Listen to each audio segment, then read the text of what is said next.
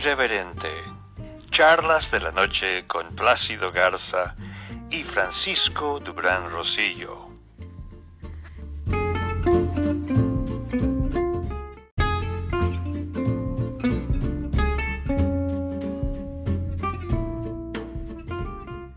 Diario hablamos del acontecer de la Casa Blanca. Bueno, no está de más mencionar que una cercana asistente al vicepresidente Mike Pence dio positivo y que también estuvo muy cerca del presidente Trump. Pero el presidente dice que a diario le hacen pruebas y hasta ahorita no ha resultado positivo. Sin embargo, lo que extrañó mucho en la Casa Blanca y en los últimos siete días desde que Trump ha estado prometiendo ayuda, mandar respiradores a México, ya no menciona en sus discursos a México. ¿Y qué es lo que pasa? Bueno, por un cercano contacto, nos dimos cuenta que el presidente Trump está muy molesto con Andrés Manuel López Obrador, pero molesto, porque se enteró de que el hijo del director de la Comisión Federal de Electricidad y exsecretario de Gobernación, Manuel Bartlett, se puso a lucrar y a vender respiradores y algunos de ellos fueron de la dotación. La primera, que fue gratuita para el gobierno de México para ayudar en una partida de emergencia del gobierno de Estados Unidos. Buenas noches, Plácido. Buenas noches, Frank. Eh, pues ok, estamos en este momento eh, iniciando el programa con ese reporte tuyo sobre las incidencias en la Casa Blanca y sobre el reporte que te están pasando directamente de Washington en el sentido de la molestia del, del presidente Trump. Y yo creo que yo creo que coincide con la postura que acaba de fijar el embajador norteamericano en México, quien en un hilo que acabamos de recibir está hablando de una manera muy crítica de la forma en la que en México se está manejando la cadena de suministro. O sea, es, este mensaje es reiterativo, puesto que hace una semana se vieron algunos indicios de cuál era la presión que los Estados Unidos estaban haciendo sobre la economía mexicana respecto a la forma desordenada en la que se está manejando la cuarentena o los cierres de las empresas que no coincide con los tiempos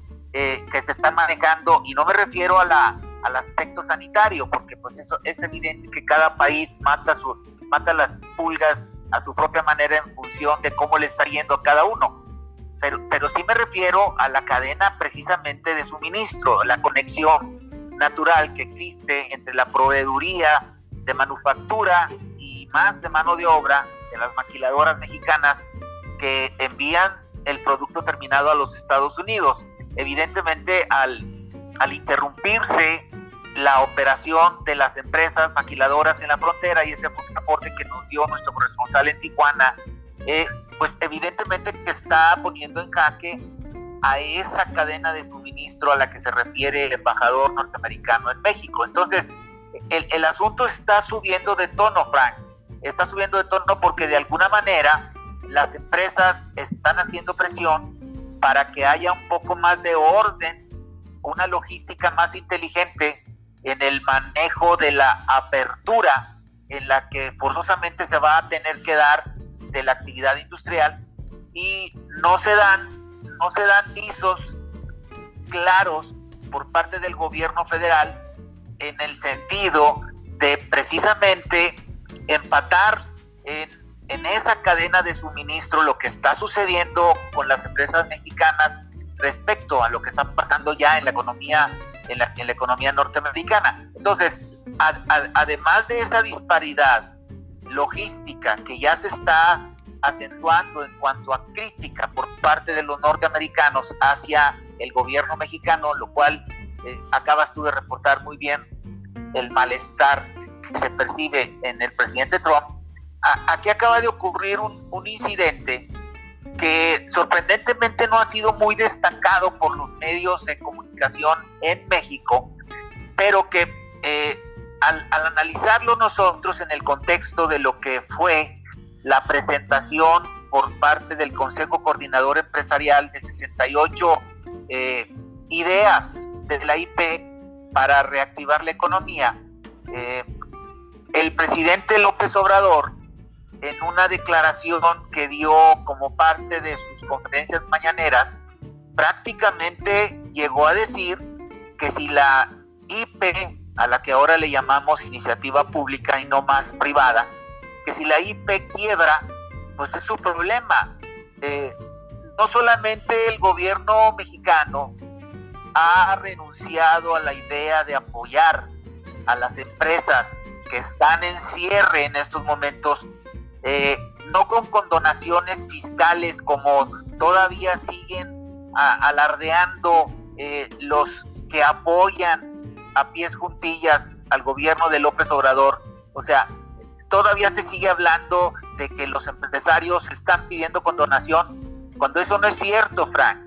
La postura de la empresa mexicana es en el sentido de conseguir prórrogas fiscales, que los tiempos precisamente de las declaraciones que se tienen que hacer y sus consecuentes pagos, pues no caigan en esta temporada de emergencia sanitaria, porque pues evidentemente las empresas están atravesando por un mal, momento económico. Yo te puedo decir eh, que una de las principales cadenas de tiendas de conveniencia en México en este momento tiene a 17 mil empleados pagándoles íntegro su sueldo sin que estén yendo a trabajar físicamente a los puntos de venta.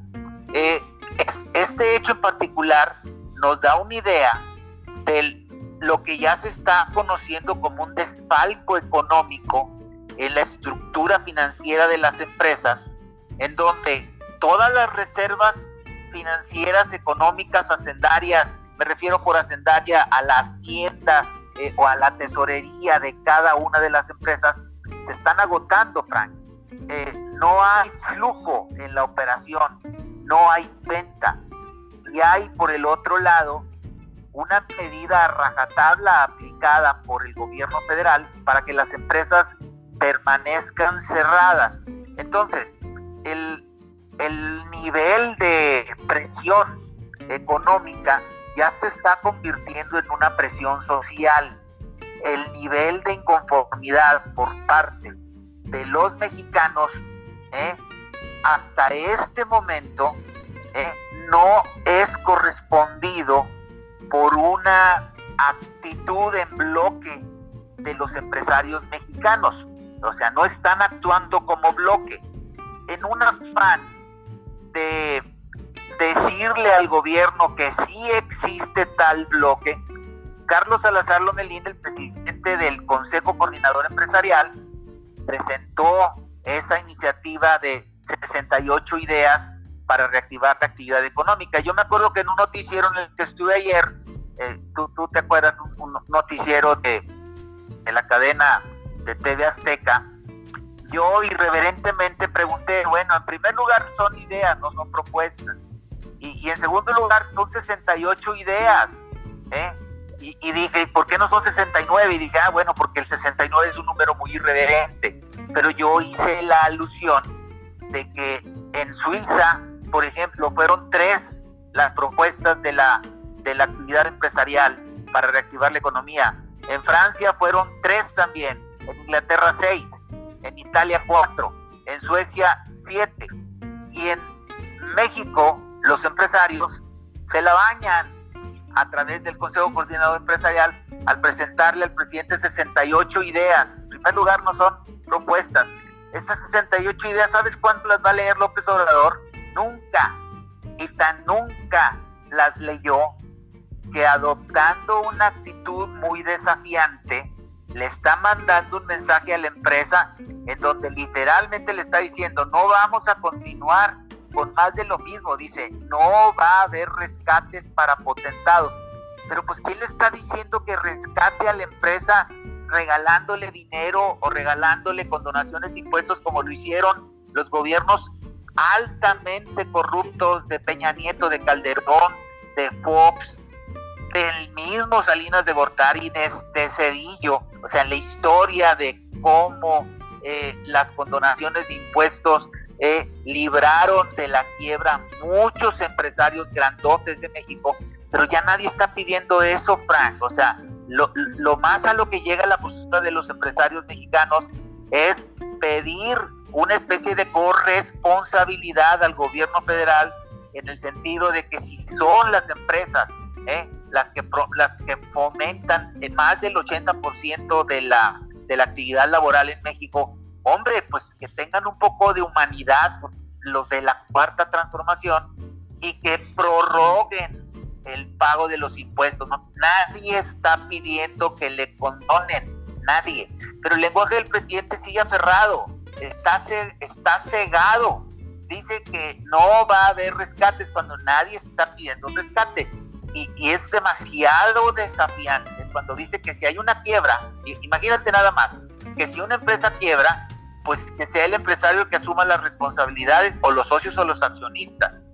Así te la pongo, dice, porque el Estado no tiene por qué protegerlos a todos, dice, y no debe de actuar, no debe de actuar dándoles privilegios a nadie. Los privilegios existen nada más en su cabecita, ¿eh? Y los privilegiados realmente en México ¿eh? son los informales que no pagan impuestos, los informales que no pagan renta, que no pagan servicios, a los que les está regalando 25 mil pesos a fondo perdido, que quiere decir que muéranse pagando sin garantías. ¿eh? Entonces está fomentando la competencia desleal. Yo, yo percibo todo esto eh, como una especie ya, ahora sí, una especie de rompimiento virtual entre la retórica idealista político electorera de López Obrador y unos afanes del Consejo Coordinador Empresarial ¿eh?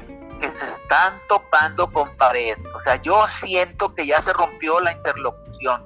Yo creo que organismos cúpula como el Consejo Coordinador Empresarial, como con Camín, como las Canacintras y otras del estilo, ya tienen que cambiar de cabeza, Frank, porque de alguna manera se está viendo en este momento que el empresariado mexicano en sus organismos representativos está descabezado.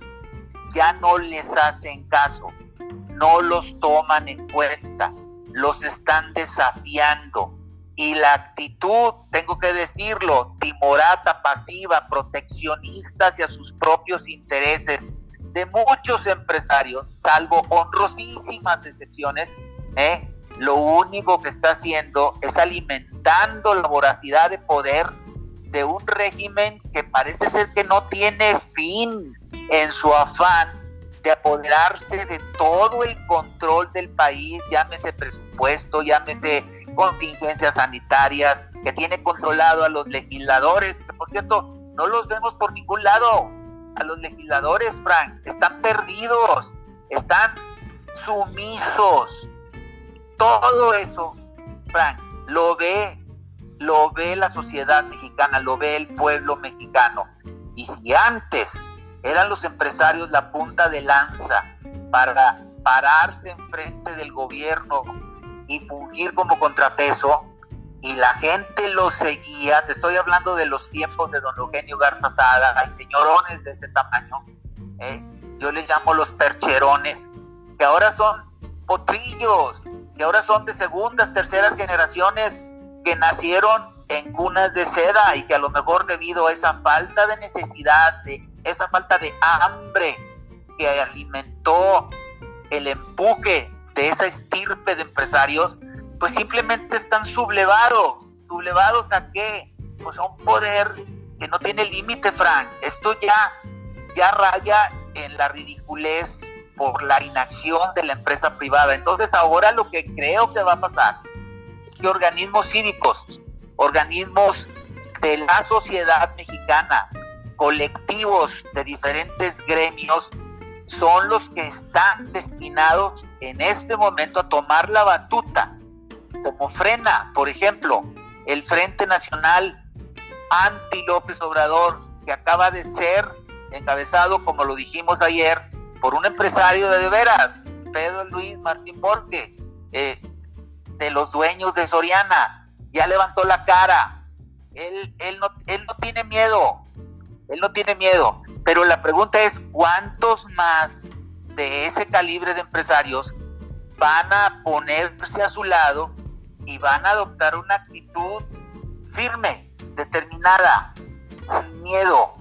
Pues es, pues es para que ya desde, desde ahora, desde estos momentos, ya se vieran en acción. No se ven. Entonces lo que va a pasar es que la movilización ciudadana, Frank, y perdón si me estoy extendiendo demasiado, pero si la movilización ciudadana se da en la forma en la que ahora no llega más allá de lo virtual porque no se puede salir a la calle, esa movilización ciudadana va a rebasar al gobierno, pero también puede rebasar a los empresarios. Y entonces ese liderazgo del que hacían gala durante muchos años se va a hacer a un lado y quién sabe cómo les vaya a ir.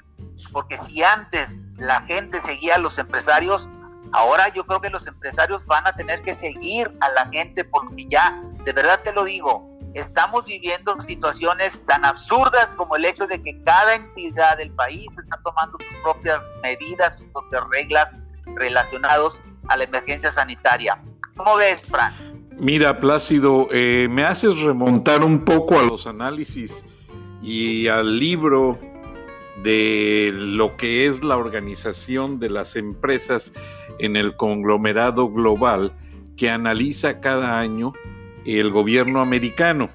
Hay mucha preocupación, tanta que desde que empezó la pandemia, Christopher Landau, embajador de Estados Unidos en México, habla a diario en una conferencia no solamente con el secretario de Estado.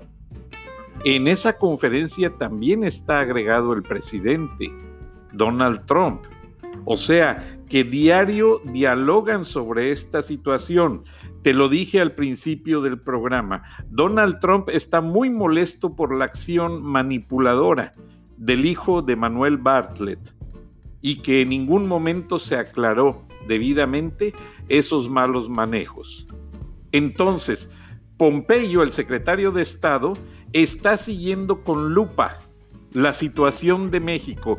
Ya Donald Trump ha, mandado señales de humo que mucha gente no ha sabido entender. Donald Trump dijo que empresarios que se coludan con gente que está protegiendo a los narcotraficantes dentro del gobierno que se olviden de conseguir insumos, que se olviden de conseguir créditos en empresas americanas, que se olviden hasta de tener sus residencias de descanso en Estados Unidos. Y recuerda que Donald Trump habla en serio.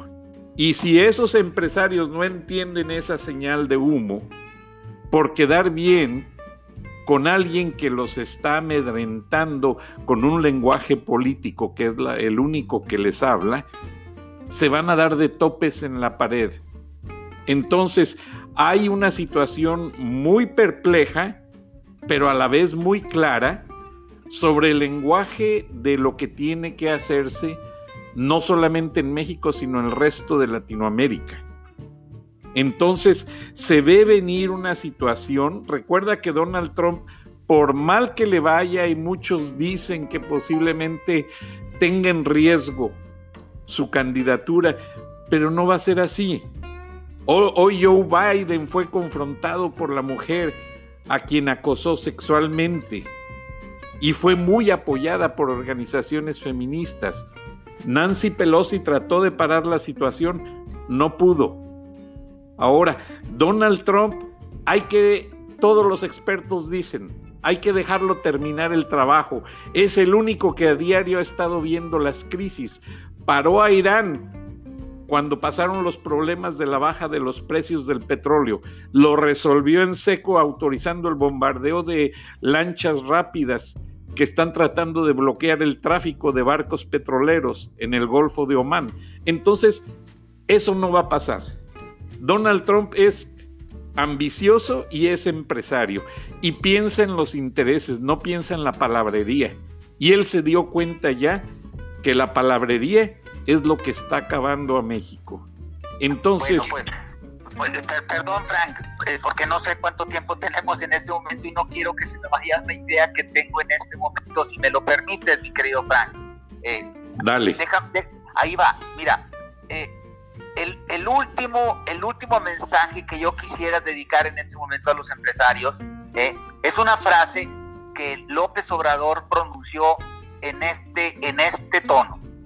nada más que quede claro les está advirtiendo, dice, porque esto no se puede resolver en privado, ni en lo oscurito. Dice, los asuntos públicos tienen que ser cada vez más públicos.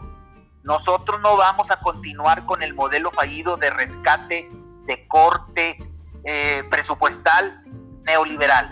Y luego dice al final, entre comillo y abro, abro, abro cita, se propuso que se pospusiera el cobro de impuestos y luego dice, imagínense, ve tú la actitud retadora de López Obrador al empresariado mexicano.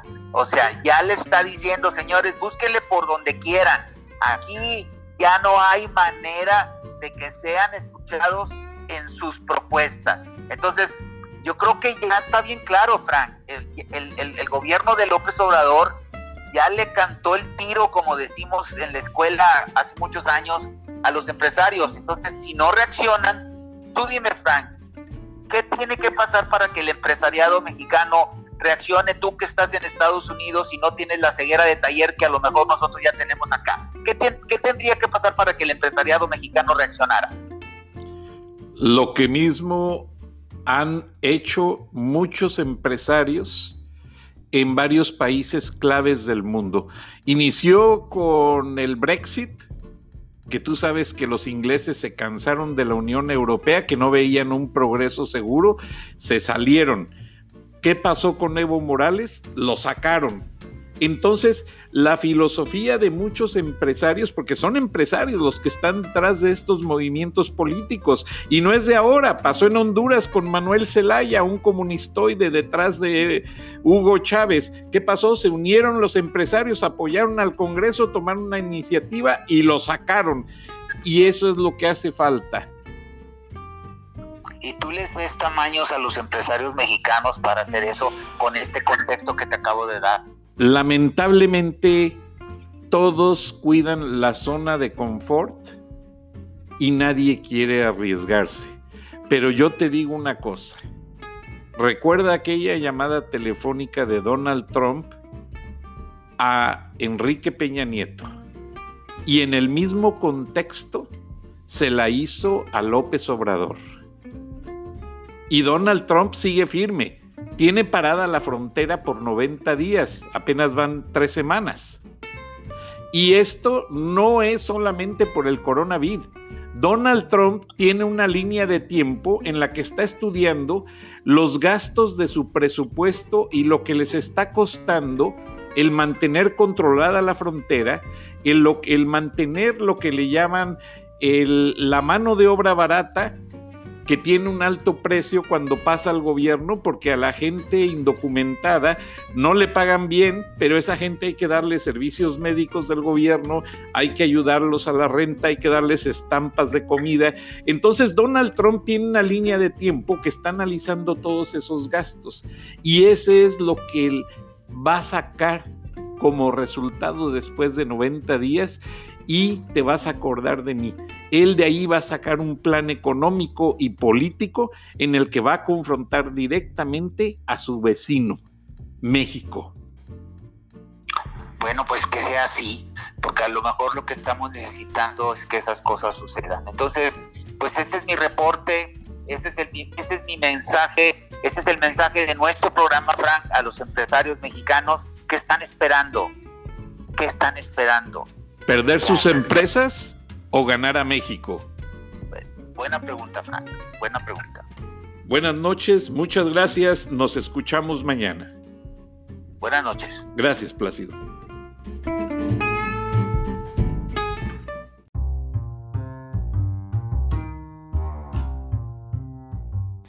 Escuchaste el análisis de la noticia transparente como el agua, en Irreverente, Charlas de la Noche, con Plácido Garza y Francisco Durán Rosillo.